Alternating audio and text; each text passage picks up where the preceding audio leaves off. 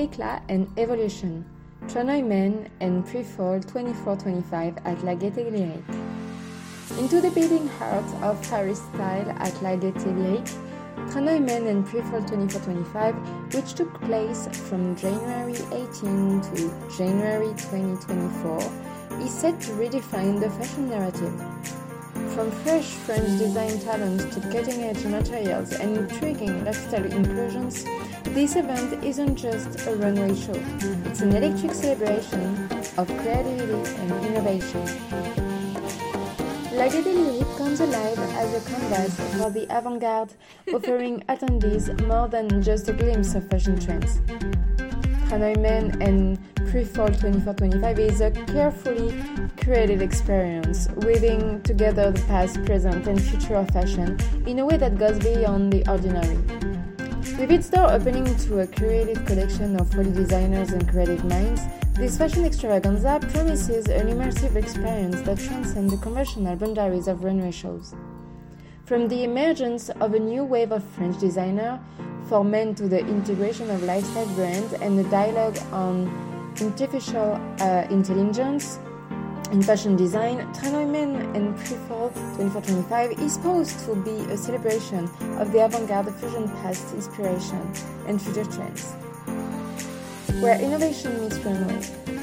Tranoï Men definitely transcend the conventional bounds of a fashion showcase. It's a meticulous planned event through the diverse area of fashion, creativity, and social dialogue.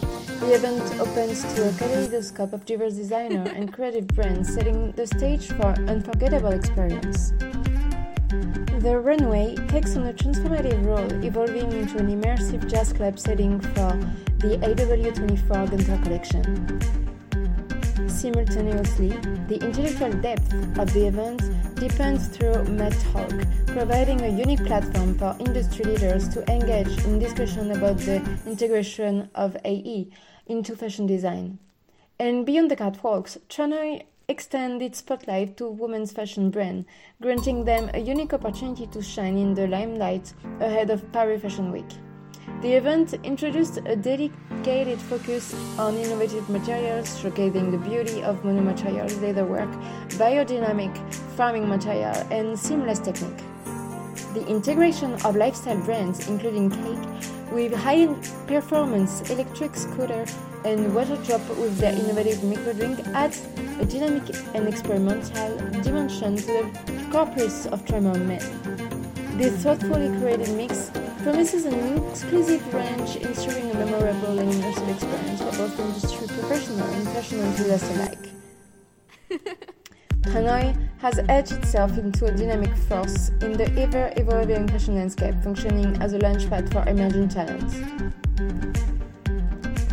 Tranoï was founded in 1998 by Armand Hadida, a prominent figure in the fashion world.